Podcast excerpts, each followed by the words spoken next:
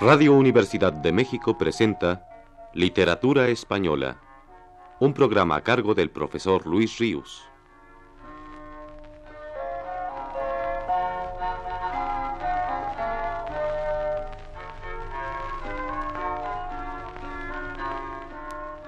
Con ustedes, el profesor Luis Ríos. Uno de los puntos más debatidos por historiadores, críticos y eruditos de la literatura española en torno a nuestro romancero ha sido el de sus orígenes. Vamos, pues, lo más sucintamente posible, y siguiendo el pensamiento de Menéndez Pidal y a veces sus mismas palabras, a referirnos a ellos. Los romances más viejos que conocemos datan por lo común del siglo XV. A todo más, alguno remonta al XIV. La misma fecha alcanzan las baladas inglesas o las canciones narrativas francesas. Parecen todas fruto de la misma época. Pero si a primera vista esto nos inclinaría a pensar que no existe diferencia notable en cuanto a los orígenes, hallamos enseguida una muy importante al descubrir en el romancero entronque con la poesía heroica. Varios pueblos europeos tuvieron una vieja poesía heroica que cantaba hazañas históricas o legendarias para informar de ellas al pueblo. Pero en el carácter de esta vieja poesía y en sus relaciones con la canción épico-lírica hallamos grandes diversidades. Desde luego, la antigua epopeya española se distingue de las otras por tener un campo de inspiración más moderno que todas. Mientras la épica germánica relata asuntos de la edad de las invasiones, mientras la francesa deja de inspirarse en la historia con la época carolingia hacia el siglo IX, en cambio los temas conservados en la épica española van desde el siglo VIII con el rey Rodrigo hasta el onceno con el Cid y aún hasta el doce, con Alfonso VII y el rey Luis de Francia. Esto quiere decir que España se manifiesta más tenaz, más tradicionalista en mantener en actualidad un viejo género literario. Y más tradicionalista se muestra todavía en retener los restos de la epopeya cuando ésta llegó a agotarse desde la segunda mitad del siglo XIV, lo mismo en Francia que en España, las invenciones y refundiciones de los poemas épicos decaían notablemente. Los juglares o cantores de profesión van olvidándolos. Pero mientras en Francia el olvido fue completo, en España el pueblo recordó persistentemente muchos de los fragmentos más famosos y los cantó aislados. Algunos romances más viejos no son otra cosa que un fragmento de poema conservado en la memoria popular. La mayor parte de las veces el fragmento épico no queda intacto. Al ser arrancado de su centro de gravitación, tiende a olvidar los antecedentes y consiguientes que tenía en la acción total del poema, tiende a tomar vida independiente. Se parte de una escena desgajada que contiene amplios pormenores narrativos, pero éstos, como pierden su interés al perder su conexión con el conjunto épico, tienden a desaparecer o a transformarse. Entonces la escena aislada se reorganiza para buscar en sí misma la totalidad de su ser. Al rodar el episodio fragmentario en la memoria, en la fantasía y en la recitación de varios individuos y generaciones, se olvidan detalles objetivos ininteresantes en un fragmento breve, y se desarrollan o añaden, en cambio, elementos subjetivos y sentimentales. La poesía cambia de naturaleza, y en vez del estilo épico, donde predominan las imágenes objetivas y la narración, ora toma el estilo épico lírico que dibuja la escena en fugaces rasgos de efectiva emoción, ora el estilo dramático lírico donde predominan los elementos dialogísticos. En ambos casos el relato desaparece en gran parte o por completo, para dejar lugar a la intuición rápida y viva de una situación dramática. Bajo esta forma nueva perduran en el romancero multitud de figuras de la vieja epopeya nacional. Pero no sólo perduraron en él los héroes nacionales. La epopeya española cantó también a Carlomagno, y como restos del poema español de Roncesvalles o de otros así, imitados de las chansons de geste francesas, se conservan en el romancero multitud de episodios carolingios el inmediato y fuerte entronque con las gestas heroicas medievales es el carácter más profundamente distintivo del romancero, ya que tal entronque no se da, o no se da apenas, en la canción narrativa tradicional de los otros pueblos. Y el romancero no sólo es épico heroico en lo que deriva de las primitivas gestas, él por sí solo cantó asuntos nacionales después que la epopeya había cesado de hallar inspiración en la vida actual. Él, lo mismo que la epopeya extensa antigua, trató de informar al pueblo de los sucesos que ocurrían y preocupaban a la nación. Así surgieron los romances de don Pedro el Cruel, compuestos casi todos en el partido de los Trastamaras, hostil al monarca. Así nacieron los romances fronterizos y los moriscos más viejos, para divulgar los encuentros y sucesos ocurridos en la guerra contra el reino moro de Granada.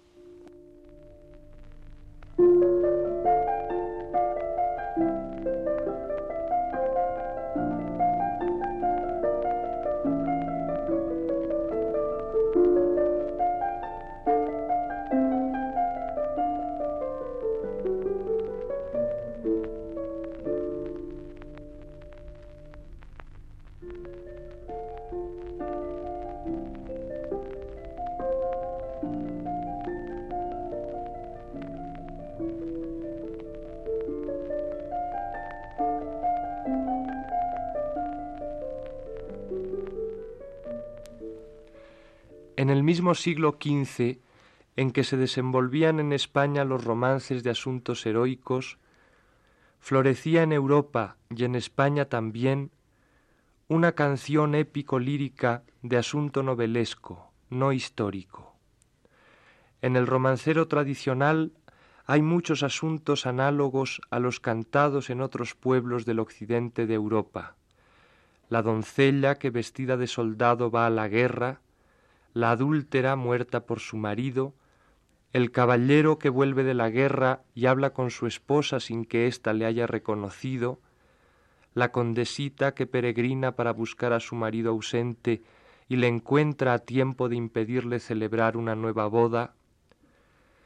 Vamos a recordar un par de romances de este tipo, que son, por cierto, dos de los que la tradición mayor número de versiones y variantes nos conserva.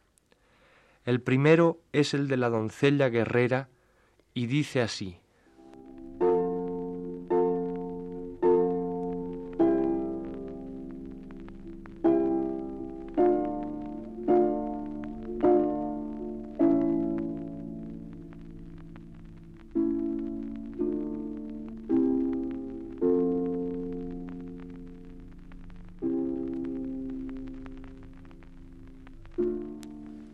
Pregonadas son las guerras de Francia con Aragón.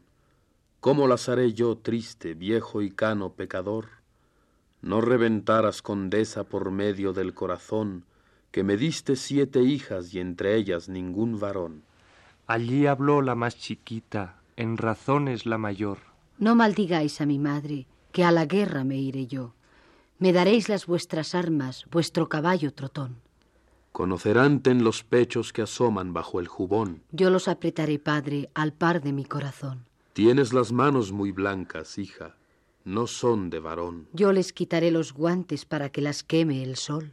Conoceránte en los ojos que otros más lindos no son. Yo los revolveré, padre, como si fuera un traidor. Al despedirse de todos se le olvida lo mejor. ¿Cómo me he de llamar, padre? Don Martín el de Aragón. Y para entrar en las cortes, padre, ¿cómo diré yo? Besos la mano, buen rey, las cortes las guarde Dios. Dos años anduvo en guerra y nadie la conoció, si no fue el hijo del rey que en sus ojos se prendó. Herido vengo, mi madre, de amores me muero yo. Los ojos de don Martín son de mujer, de hombre no. Convídalo tú, mi hijo, a las tiendas a feriar. Si don Martín es mujer, las galas ha de mirar. Don Martín, como discreto, a mirar las armas va. Qué rico puñal es este para con moros pelear. Herido vengo, mi madre, amores me han de matar. Los ojos de don Martín roban el alma al mirar. Lleváraslo tú, hijo mío, a la huerta a solazar. Si don Martín es mujer, a los almendros irá. Don Martín deja las flores, una vara va a cortar. Oh, qué varita de fresno para el caballo arrear.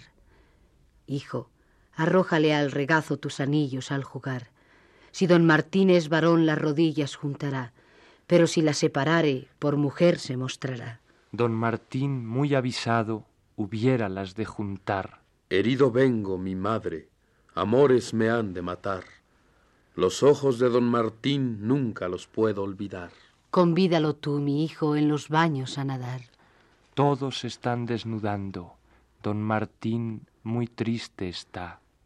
Cartas me fueron venidas, cartas de grande pesar, que se halla el conde mi padre enfermo para afinar. Licencia le pido al rey para irle a visitar. Don Martín, esa licencia no te la quiero estorbar. Ensilla el caballo blanco, de un salto en él va a montar. Por unas vegas arriba corre como un gavilán. Adiós, adiós el buen rey y tu palacio real, que dos años te sirvió una doncella leal. Óyela el hijo del rey, tras ella va a cabalgar. Corre, corre, hijo del rey, que no me habrás de alcanzar hasta en casa de mi padre si quieres irme a buscar. Campanitas de mi iglesia, ya os oigo repicar. Puentecico, puentecico del río de mi lugar, una vez te pasé virgen, virgen te vuelvo a pasar. Abra las puertas, mi padre, ábralas de par en par. Madre, sáqueme la rueca, que traigo ganas de hilar, que las armas y el caballo bien lo supe manejar. Tras ella, el hijo del rey a la puerta fue a llamar.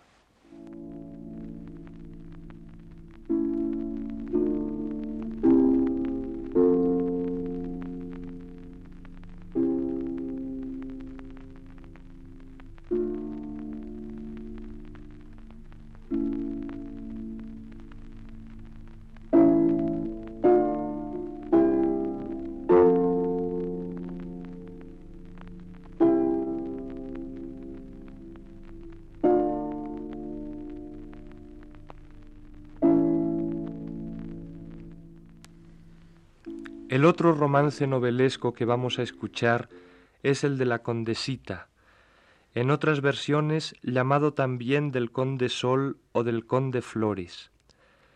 No obstante no ser de los más antiguos, pues en el siglo XVI no hay testimonios de que se le conociera en España, pasó a ser uno de los más populares. Corre de esta manera.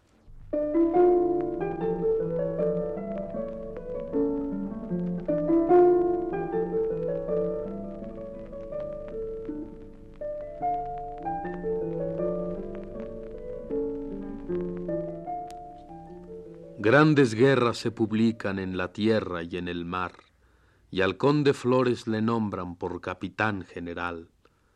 Lloraba la condesita, no se puede consolar, acaban de ser casados y se tienen que apartar.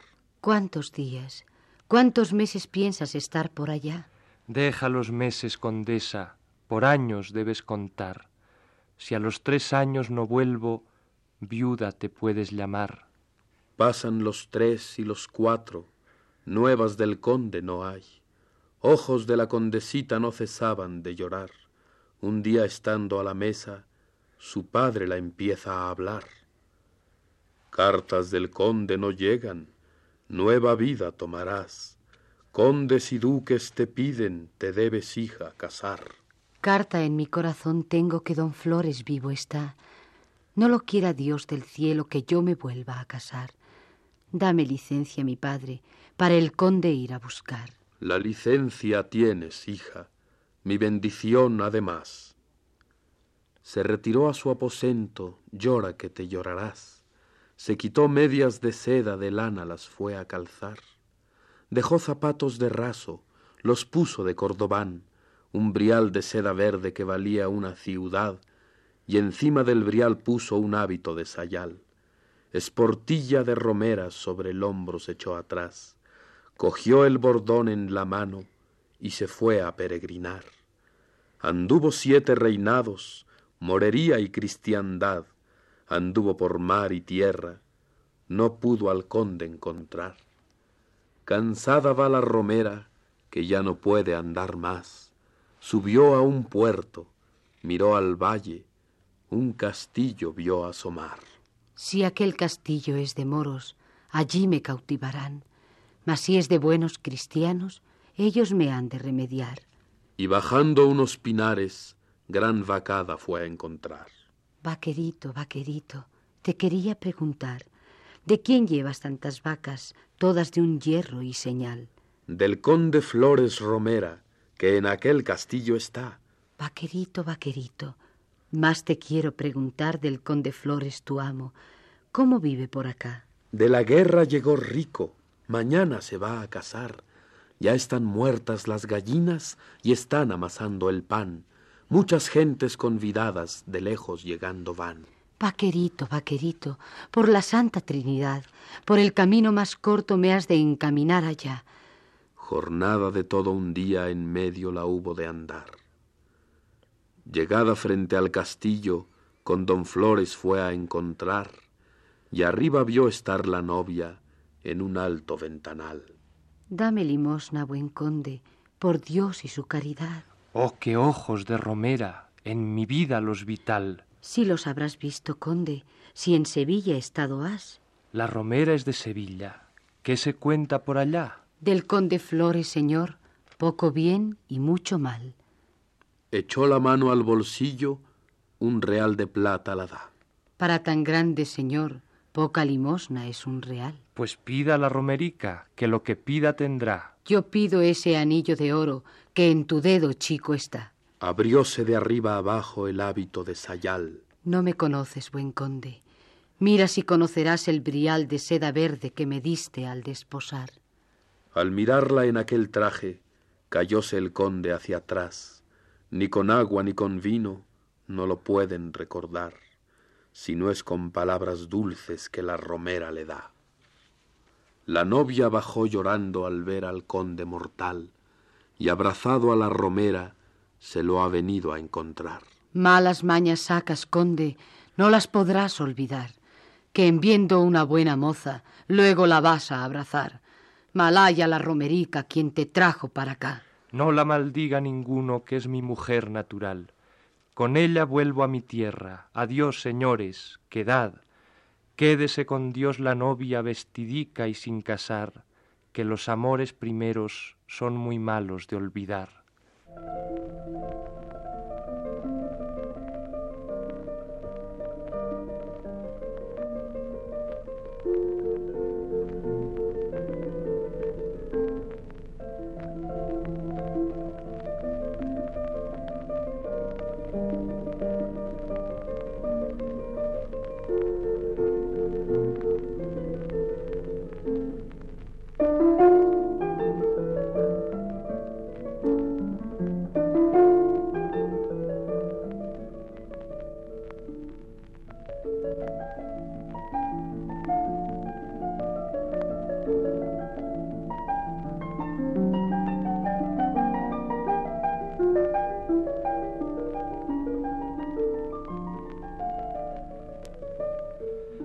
El estudio introductorio a la colección de romances publicada por don Ramón Menéndez Pidal con el nombre de Flor Nueva de Romances Viejos, del cual me he valido en la plática de hoy, se refiere a un rasgo sustancial del estilo de los romances, el fragmentarismo, con las siguientes palabras. en medio de la relativa uniformidad del estilo en la canción narrativa de todos los países, los romances se distinguen por una extrema sencillez de recursos, que se manifiesta ora en la abstención y eliminación de elementos maravillosos o extraordinarios, ora en la parquedad ornamental, en la adjetivación reprimida, ora en la versificación asonantada monorrima. Es la misma austeridad realista, la misma simplicidad de forma que caracteriza nuestra literatura más representativa desde el primer monumento literario. Con esa sencillez de recursos, los romances alcanzan gran viveza intuitiva de la escena, emoción llana y fuerte, elevación moral, aire de gran nobleza. Sólo me detendré en un singular recurso de idealidad que muy conforme a esta simplicidad característica consiste no en desarrollar ninguna fantástica invención, ninguna extraña combinación imaginativa, sino tan solo en saber callar a tiempo. Los romances españoles modernos, lo mismo que las baladas o que las canciones épico-líricas de Francia e Italia, por lo común encierran, aunque con gran brevedad, un asunto completo. El nudo del interés dramático va seguido de su desenlace. Pero al ojear un romancero del siglo XVI nos sorprende la gran abundancia de asuntos inacabados. Puede ser olvido o descuido lo que así deja incompleta la versión de un romance, pero enseguida desechamos esta explicación.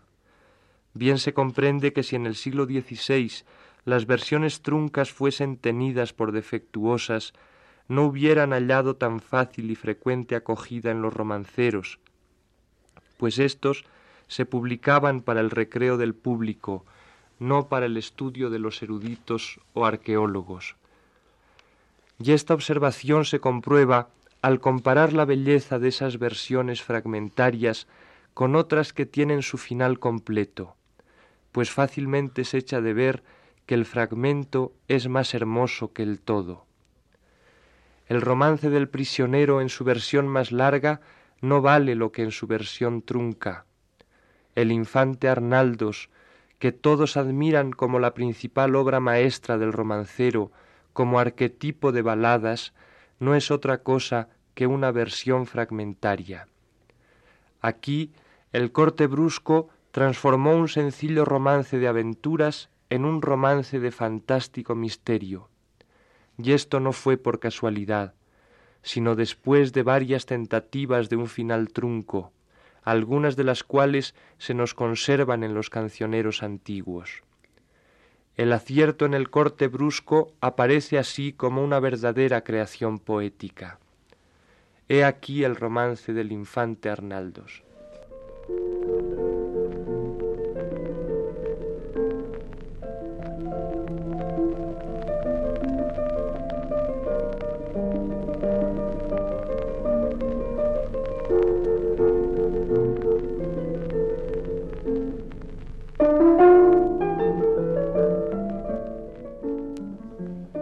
¿Quién hubiera tal ventura sobre las aguas del mar como hubo el infante Arnaldos la mañana de San Juan? Andando a buscar la caza para su falcón cebar, vio venir una galera que a tierra quiere llegar. Las velas trae de seda, la ejarcia de oro torzal, áncoras tiene de plata, tablas de fino coral. Marinero que la guía diciendo viene un cantar, que la mar ponía en calma, los vientos hace amainar, los peces que andan al hondo arriba los hace andar, las aves que van volando al mástil vienen posar. Allí habló el infante Arnaldos, bien oiréis lo que dirá. Por tu vida el marinero, dígasme ahora ese cantar. Respondióle el marinero, tal respuesta le fue a dar. Yo no digo mi canción, sino a quien conmigo va.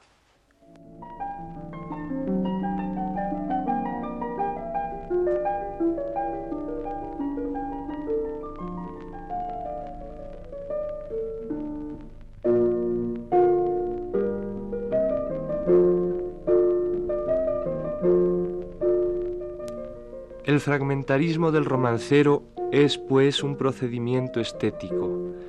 La fantasía conduce una situación dramática hasta un punto culminante, y allí, en la cima, aletea hacia una lejanía ignota, sin descender por la pendiente del desenlace.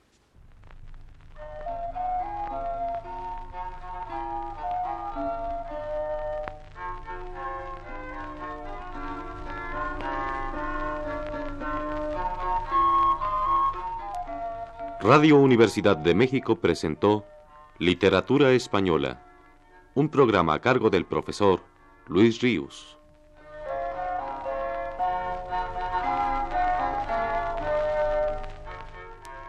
En una intervención especial, escucharon ustedes las voces de Aurora Molina y Sergio Ramos. Agradecemos a ustedes la atención prestada y los invitamos a escuchar el siguiente programa de la serie el próximo viernes a la misma hora. Muy buenas tardes.